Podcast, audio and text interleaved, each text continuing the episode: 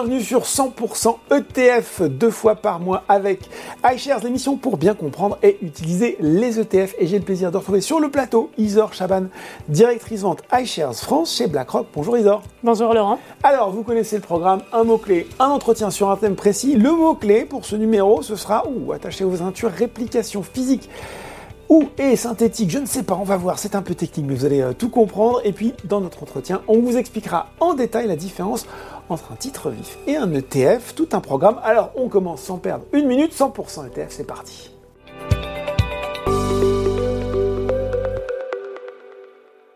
Alors, on va reprendre les choses dans l'ordre pour expliquer notre mot-clé euh, nos mots-clés ISOR en l'occurrence. Parce que tous les fidèles de 100% ETF, je pense maintenant, savent désormais euh, qu'un ETF, ça réplique un indice, un panier de valeurs.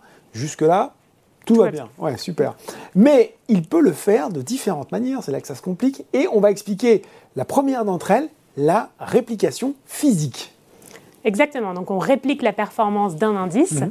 de différentes méthodes. Donc, je vais, je vais, commencer par la plus intuitive, à la réplication physique dite totale.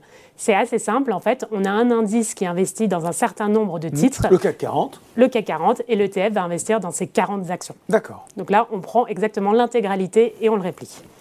Euh, quelque chose qui peut paraître un petit peu plus étonnant, mhm. euh, c'est que de temps en temps, ça peut être néfaste à la performance de l'ETF ou à sa liquidité d'investir dans chacun des titres. Pourquoi? Oui, euh, Parce que l'indice, l'indice c'est qu'un baromètre. Donc il va suivre l'évolution du cours des actions, mhm. ah, mais il ne va pas investir dedans l'ETF, lui, investit, dans ces titres. Donc, il a des coûts de transaction à prendre en compte.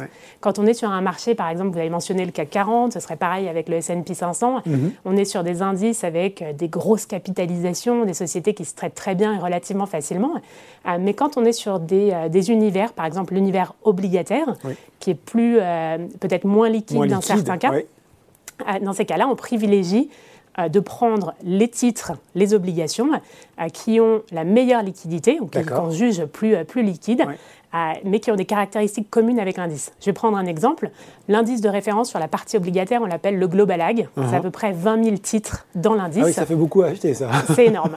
mais du côté de l'ETF, on arrive à répliquer la performance du Global Ag au sein de iShares Core Global Aggregate uh-huh. en investissant à peu près sur la moitié des titres, un peu moins de 10 000 titres en portefeuille pour l'ETF. D'accord, quand même, hein, euh, la moitié quand même des titres.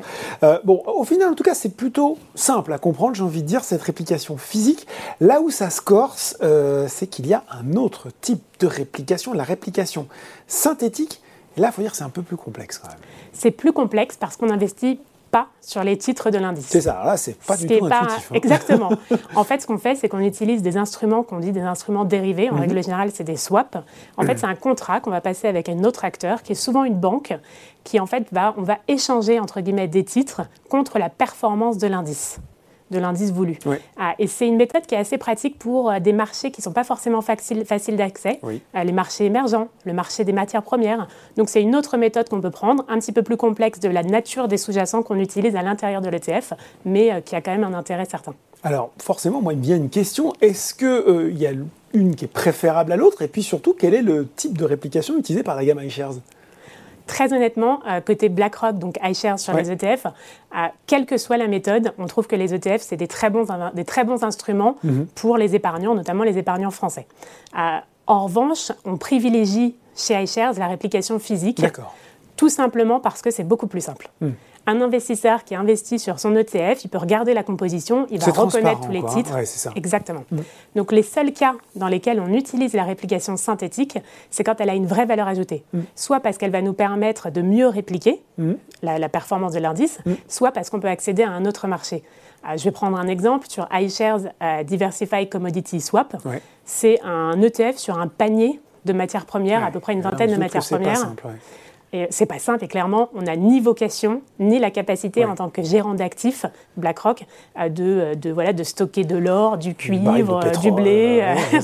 Ah, donc le swap, dans ce cas-là, c'est un bon outil et il ne faut pas s'en priver pour pouvoir permettre aux investisseurs d'investir sur ces matières premières notamment. Bon ben voilà, très clair. Puis en tout cas, grâce à vos explications, Isor, eh bien, on sait désormais faire la différence entre les deux, réplication physique, réplication synthétique. Tout de suite dans 100% ETF, c'est l'entretien.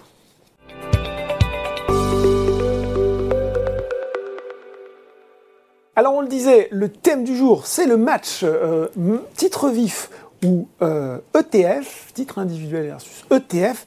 Déjà, Isor, petit point définition, quelle est la différence entre un titre individuel et un ETF On prend les bases, toujours. C'est très bien et c'est très simple. Un titre individuel, ça va être une obligation ou une action. Un ETF, ça va être un panier mmh. de titres individuels, donc un panier d'actions ou d'obligations. Donc simplement, en une seule transaction avec l'ETF, on va acheter à partir de 25 euros, 50, 100, voire dans l'exemple que je prenais tout à l'heure, 10 000 titres euh, en une transaction. Et moi, si je suis investisseur, lequel je vais avoir envie de privilégier? Alors déjà, vous n'avez pas forcément, euh, le, vous, ne devez pas, forcément choisir. C'est pas contre l'autre, c'est peut-être plus une alliance qu'un match. On est d'accord. On peut complètement les combiner. Mhm. Alors l'intérêt premier de l'ETF, c'est ce qu'on disait, c'est le panier. Ça veut dire qu'il y a un avantage de diversification. Mhm. La diversification, elle ne va pas complètement neutraliser le risque de baisse de marché, mais elle va quand même permettre de l'atténuer. Ah, je vais prendre un exemple. C'est vrai que des compagnies qu'on connaît bien en tant que consommateurs, c'est celles justement sur les euh, biens de consommation et services. Ah, il y a plein d'exemples à donner, LVMH, mm. Adidas, euh, Sodexo, Tesla, il y en a vraiment beaucoup. Euh, mais par exemple, en cas de récession, c'est vrai qu'on va peut-être avoir un petit peu moins de pouvoir d'achat. Donc certains biens et services mm. vont peut-être être impactés par une demande qui s'amoindrit, ce qui peut impacter la valeur des entreprises. L'avantage quand on utilise un, ETF action diversifié, par exemple iShares Core MSCI, euh, Core MSCI World, c'est qu'on va avoir des entreprises de tout secteur. Donc vous allez retrouver ces titres que peut-être vous aimez bien euh, dans biens de consommation, mais vous mhm. allez aussi avoir des secteurs euh, dans la, dans la santé. Mhm. Ah, et ça, on l'espère, c'est plutôt une bonne chose, même en cas de récession, euh, le domaine de la santé est impacté, on va dire, en dernier ou en bas de chaîne. Mais on pourrait se dire justement en tant qu'investisseur qu'on va peut-être préférer avoir des actions ou bien connaître les entreprises dans lesquelles on va investir plutôt qu'un panier où finalement, bon, je ne sais pas forcément, je ne connais pas forcément tout ce qu'il va avoir à l'intérieur de l'ETF. Non, c'est un bon point. On peut tout à fait se dire à sélectionner un, voilà, quelques noms mmh. euh, qu'on connaît bien. Il faut faire attention hein, parce que ça reste un métier. Il ne faut pas mettre tous les risques au même endroit. Donc c'est vrai qu'on peut avoir une tendance naturelle à tout regrouper sur un secteur, c'est l'exemple que je prenais, ou alors avoir un biais domestique euh, ou géographique très important. Je des valeurs françaises parce que je connais bien, mais peut-être moins l'Europe et encore moins les États-Unis. Exactement. Euh, et nous, très clairement, chez, euh, chez BlackRock, qui est un gérant d'actifs, on pense que sélectionner des actions, c'est mmh. quand même un métier. Nous, on mmh. a des, des équipes entières d'analystes qui font de la recherche, qui vont rencontrer les entreprises, qui ont beaucoup de données à leur disposition, de la technologie, pour justement essayer d'identifier les entreprises qui performent ou qu'ils pensent vont performer le mieux. Euh, mais on s'est amusé à faire un petit exercice, c'est-à-dire regarder les performances du S&P 500. Donc mhm. le S&P 500, je le rappelle, c'est l'indice sur les 500 plus grosses sociétés américaines. américaine. Et si on regarde sur deux ans, le S&P 500, c'est à peu près 3,35% de performance. Mhm. Et quand on décompose un petit peu cette, euh, ces performances, on s'aperçoit qu'au sein de l'indice, donc au sein de ces 500 sociétés, mhm. certaines ont eu des performances très fortes, d'autres au contraire euh, plutôt négatives. Et quand on regarde le nom des entreprises qui ont le mieux performé sur ces deux dernières années, euh, c'est des noms comme euh, Marathon Oil, Coco, euh. EOG Ressources, des noms qui ne sont pas forcément très populaires, très bien connus. forcément, oui. Là, on aurait envie d'aller, en tout cas, si on allait sur les valeurs américaines. Exactement. Alors qu'à l'inverse, quand on regarde sur les deux dernières années, les sociétés qui ont le moins bien performé, vous retrouvez Netflix, PayPal, Warner Bros, Intel, des noms quand même beaucoup plus connus du grand public. Et même si on fait l'exercice sur 5 ans, sur les 10 plus gros contributeurs à l'indice américain S&P 500, vous ne retrouvez que probablement 3-4 noms qui sont bien connus. Mm-hmm. Euh, Moderna, euh, Chipotle pour ceux qui connaissent, mm-hmm. euh, Tesla et TIR.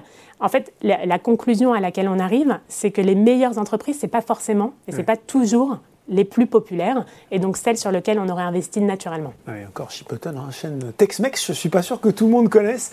C'est des goûts personnels après qui, euh, rentrent en jeu. Euh, si on s'intéresse à un secteur bien particulier, euh, parfois assez pointu, c'est là où on pourrait se dire finalement, bah, je préfère faire ma sélection de petits oignons parce que j'ai envie d'avoir quelque chose qui couvre vraiment une thématique bien précise. Oui, c'est un, très bon point hein, parce qu'on a souvent l'impression de se dire qu'avec un titre vif, mm. on a un choix qui est extrêmement ciblé. C'est ça. Euh, ce qui est vrai. mais en l'occurrence, la, croissance du marché des ETF fait que la croissance qui a aussi beaucoup plus de produits ETF. Et il y a mm. une granularité qui est maintenant très forte. Euh, je vais prendre un exemple. Si on se dit qu'on veut investir sur la tech, Alors, c'est vrai, certains ETF sur la technologie vont le faire de manière très ah, diversifiée, globale. Mm. Euh, mais en fait, vous pouvez creuser très très loin dans vos convictions au travers sous, de sous, sous, sous, sous, secteur, on peut trouver. Exactement. Vous pouvez aller pouvoir le faire, le découper, on va dire, de manière géographique, mm-hmm. en investissant par exemple simplement sur iShares, Nasdaq 100. Là, ce sera les sociétés américaines de la tech. Vous pourriez faire la même chose sur les sociétés européennes, et vous pouvez le faire de façon après très très précise. Vous pourriez vous dire, si vous avez une conviction très forte, par exemple, sur euh, un risque de cyberattaque qui fait que les entreprises doivent de plus en plus se protéger, mhm. et donc une demande plus grande euh, sur les logiciels de sécurité, vous pouvez investir sur iShares Digital Securities. Si vous pensez qu'avec euh, les millennials et cette nouvelle génération, c'est plutôt les jeux vidéo, etc., qui vont augmenter, vous avez iShares Digital Entertainment and Education. Donc, ce que je veux dire, c'est qu'en fait, avec les ETF, hein, le choix est maintenant tellement large que la composition de votre portefeuille, elle est vraiment entre vos mains si vous le souhaitez. Et le match euh, accessibilité. Alors l'accessibilité, on rappelle, c'est un terme un peu technique, mais c'est finalement de dire je peux investir à partir d'un minimum qui, est faible, voire très faible. Oui, non, c'est un bon point. C'est vrai qu'il y a une relative facilité euh, du côté de l'ETF de ce point de vue-là.